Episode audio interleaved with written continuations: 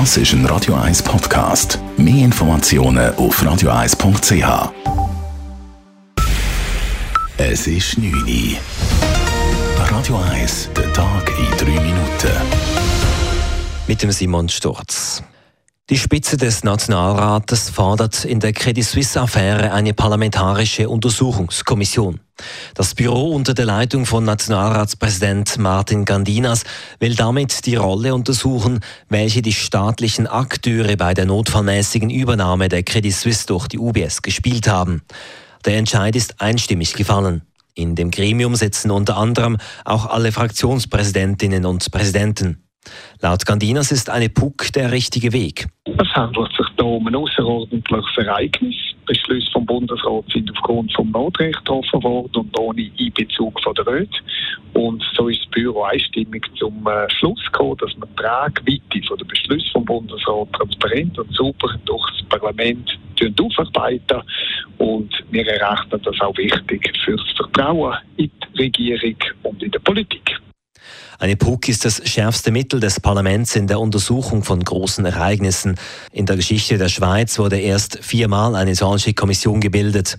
Als nächstes befindet das Büro des Ständerats über den Antrag. Am Schluss müssen beide Räte einer PUC zustimmen. Rund 20 Mal pro Tag musste die Zürcher Polizei im vergangenen Jahr wegen häuslicher Gewalt ausrücken. Die Kantonspolizei Zürich geht zurzeit noch intensiver gegen häusliche Gewalt vor.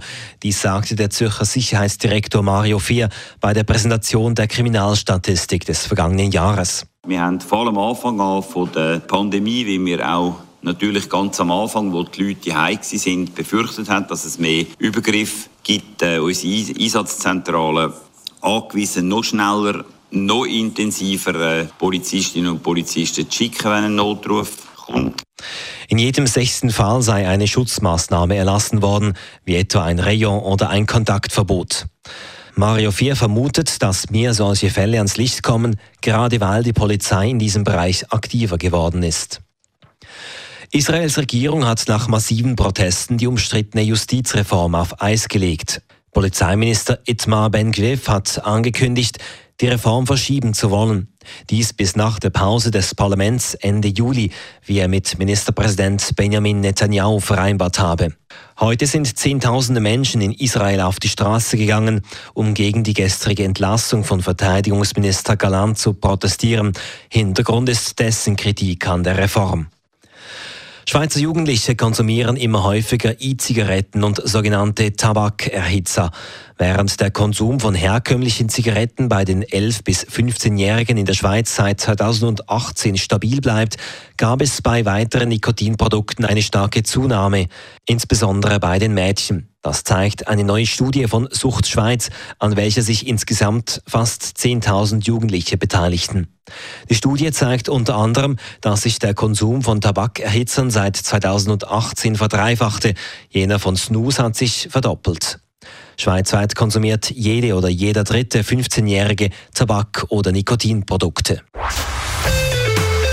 Radio 1 Wetter. In der Nacht bleibt es mehrheitlich trocken, es wird aber wieder kalt. Morgen am Morgen gibt es Temperaturen zum Aufstehen um den Gefrierpunkt und am Nachmittag bei rund 9 Grad. Das alles bei einem Sonne-Wolkenmix. Das war der Tag in 3 Minuten.